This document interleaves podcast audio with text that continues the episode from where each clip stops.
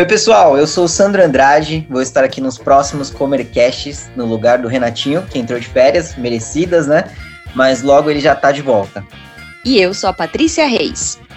E este é o Comercast, o podcast de conteúdo do setor elétrico. Toda semana entrevistamos um especialista da Comerc sobre um assunto que está em alta e também falamos as principais notícias do setor. Neste episódio, vamos falar sobre a gestão de demanda de energia elétrica. Por que ela é tão importante para a sua empresa? Estamos chegando ao fim do ano, época de planejar as necessidades da empresa para o próximo período e colocar na balança onde queremos chegar e o que precisamos para cumprir os nossos objetivos. Esse cálculo é de responsabilidade da pessoa que faz a gestão da demanda de energia elétrica da empresa. O objetivo é o melhor aproveitamento dos recursos disponíveis e redução de custos, e as soluções e alternativas dependem do perfil de cada consumidor. Para modular a compra de energia de acordo com o perfil de consumo de cada empresa, o Mercado Livre dispõe de uma ferramenta contratual chamada sazonalização, que é definida em contrato. A sazonalização distribui o montante de energia contratada para o ano ao longo dos meses. Dessa forma, o gestor poderá alocar mais energia nos meses de maior consumo e menos energia quando a previsão de consumo for menor. Em outras palavras, a sazonalização permite distribuir a energia contratada de acordo com a época do ano e com o perfil de consumo da empresa, auxiliando o consumidor a administrar corretamente os gastos anuais de energia elétrica. Podemos destacar como principal objetivo da sazonalização diminuir a exposição a riscos no faturamento, prejuízos e ou desperdícios dentro do mercado de energia. A expectativa é que a quantidade de energia consumida esteja muito próxima da quantidade contratada, para que não haja escassez ou sobra de energia.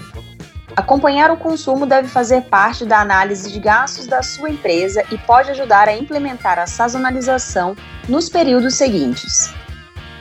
Para falar sobre esse tema, convidamos o Matheus Moser, executivo de relacionamento na Comerc Energia. Matheus, seja muito bem-vindo ao Comercast, muito obrigada pela sua participação. Para começar, conta para a gente como está sendo a sua atuação até o momento no mercado de energia formação, carreira e trajetória aqui na Comerc. Boa tarde, Patrícia. Boa tarde, ouvintes. Obrigado pela oportunidade de estar aqui conversando com vocês. Eu sou formado em Engenharia de Energia pela Universidade Federal de Santa Catarina e atuo há dois anos dentro da Comerc Energia. Durante um ano e meio, meu foco foi a gestão dos consumidores livres parceiros da Comerc Energia na região do Paraná e Santa Catarina. Atualmente, eu atuo na, atuo na célula de relacionamento dos clientes do Paraná, no mapeamento e desenvolvimento de oportunidades em energia para nossos clientes. Muito bom, Matheus, e parabéns pela sua jornada. Para começar o tema de hoje, como funciona a sazonalização? Como muito bem pontuado por vocês na introdução, a sazonalização trata da possibilidade de realizar a distribuição do montante anual de energia disponível nos contratos do consumidor de forma condizente com o perfil de consumo mensal que ele, que ele observa dentro da sua planta. Em resumo, a soma anual do montante base contratado, né, que a gente chama de montante flat aqui no mercado, que trata ali do volume nominal previsto no contrato de energia, antes dos limites de flexibilidade que o contrato geralmente tem, ele precisa permanecer igual antes e depois da sazonalização do contrato. Ou seja, se tiver algum mês onde o consumidor pretende reduzir o montante que está previsto no contrato, ele precisa, né, esse montante reduzido, ser integralmente alocado nos outros meses, de forma que a soma total do contrato seja idêntica. E é importante ressaltar que o valor máximo que pode ser acrescido ou reduzido de cada mês é acordado entre fornecedor e consumidor no momento da contratação, através de um percentual de sazonalização disponível no contrato. No cenário hipotético, onde o consumidor tem um contrato de 100 megawatt-horas mensais e um percentual de sazonalização de mais ou menos 10%, ele poderá, dentro de cada mês, aumentar ou reduzir em até 10% esse montante de 100 megawatt-hora, desde que no final da distribuição a soma da disponibilidade dos 12 meses seja a mesma, de 1.200 megawatt-hora. Entendi. E quais são os objetivos e vantagens da sazonalização? Bom, o principal objetivo da sazonalização é permitir que o consumidor que possui um comportamento sazonal do seu consumo possa adequar o seu contrato ao seu perfil de consumo, permitindo que a sua disponibilidade esteja mais equilibrada e reduzindo assim o risco de exposições aos preços de curto prazo, que por natureza são bastante voláteis. Isso permite obter uma maior segurança e previsibilidade de custos. Além dos, dos empreendimentos que têm uma sazonalidade, alguns outros pontos que são inerentes a uma indústria, como paradas de manutenção ou férias coletivas, podem acabar sendo abordados no momento de tomar a decisão de quais meses a gente sazonaliza ou não um contrato de energia.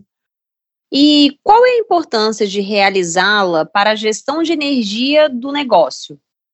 A energia, na grande parte das indústrias, nas redes de serviço e comércio, né, Patrícia, é um dos principais custos mensais que esses locais têm.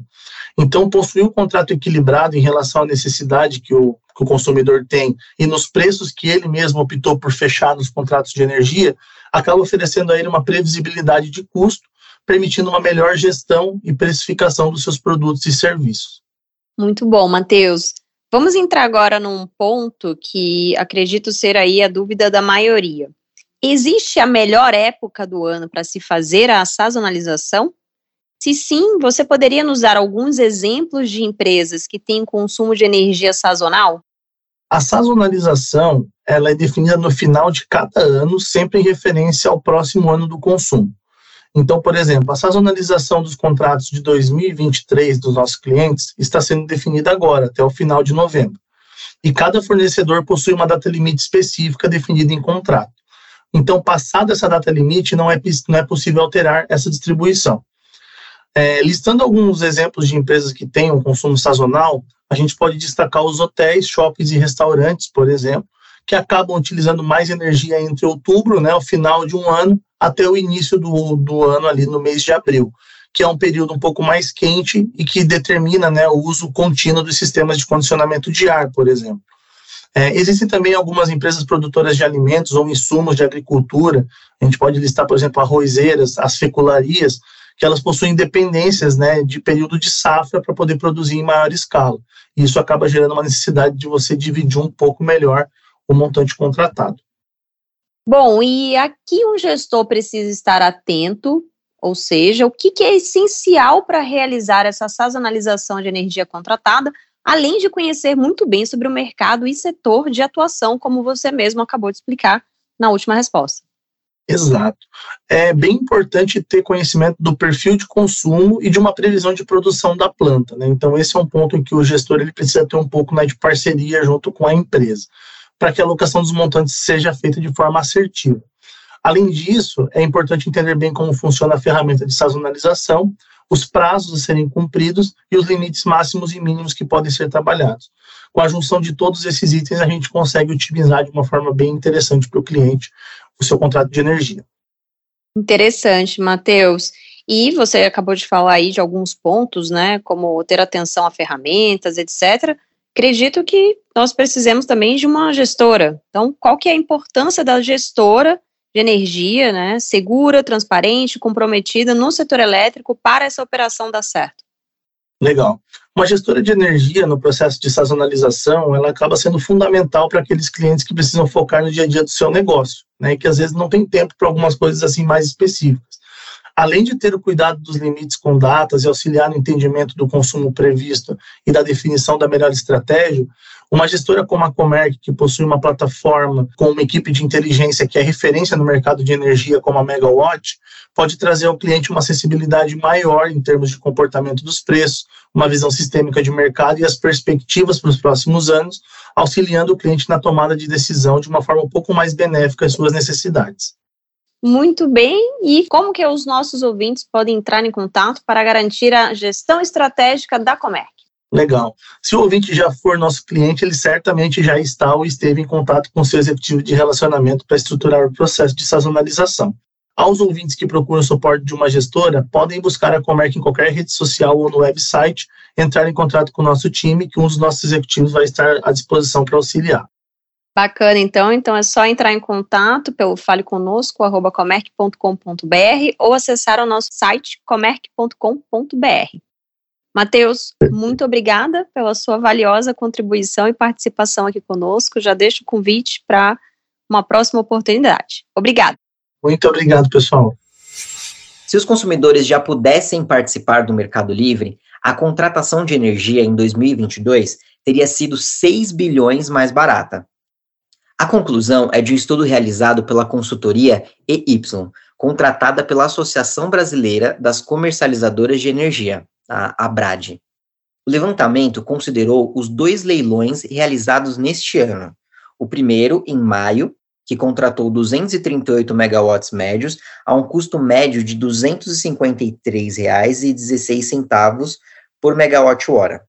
E o segundo, em outubro, que contratou 177 megawatts médios a um preço médio de R$ 237,48 por megawatt-hora, somando um custo total de 17,6 bilhões. Na data dos leilões, a energia elétrica de longo prazo era negociada no Mercado Livre a 160 reais por megawatt-hora na média. A EY aponta que caso os consumidores do mercado regulado pudessem contratar energia no Mercado Livre, o custo total dos contratos no mesmo prazo teria sido de 11,5 bilhões, ou seja, 35% menor. O Ministério de Minas e Energia prevê a realização de um leilão de transmissão extraordinário no segundo semestre de 2023 para a licitação de 2.375 quilômetros de novas linhas de transmissão que vão escoar energia nas regiões Norte e Nordeste. A pasta informou que já encaminhou à Agência Nacional de Energia Elétrica diversos relatórios técnicos que devem auxiliar as licitações de instalações de transmissão no país. A expansão do sistema de transmissão recomendada pelos relatórios demandará investimentos na ordem de 22,6 bilhões de reais. Um levantamento feito pelo Sistema de Estimativas e Emissões e Remoções de Gases do Efeito Estufa do Observatório do Clima indica que o setor elétrico brasileiro registrou um aumento de 12,2% nas emissões de gases de efeito estufa em 2021. Segundo o documento, um dos principais fatores que contribuíram para o aumento foi a crise hídrica de 2021. A falta de chuva afetou os reservatórios de usinas hidrelétricas e levou ao acionamento de termoelétricas, muitas delas movidas a óleo diesel, para garantir o fornecimento de energia. Outro fator considerado pelo levantamento foi a queda na safra de cana-de-açúcar no Sudeste, que levou a uma alta no preço do etanol, reduzindo a participação dos biocombustíveis nos transportes. Essa redução também contribuiu para o aumento das emissões de gases do efeito estufa. A flexibilização das restrições hidráulicas e dos limites de transmissão durante a crise hídrica de 2020 e 2021 gerou uma economia da ordem de 26,9 bilhões de reais no custo da operação, o cálculo foi feito pelo ONS e, devido às baixas afluências dos reservatórios neste período, a estratégia adotada por ele visou estocar uma maior quantidade de água em toda a cascata a montante. As medidas preservam em torno de 4,1% da energia armazenada no subsistema Sudeste e Centro-Oeste, que concentra cerca de 70% da água usada pelos reservatórios. Para ficar informado sobre as notícias do setor, acesse megawatt.energy. E para conhecer mais sobre as soluções e energia que oferecemos, acesse comerc.com.br. E siga a gente também nas redes sociais. Estamos presentes no LinkedIn e Instagram, arroba Comerc Energia. Até, Até a, a próxima. próxima.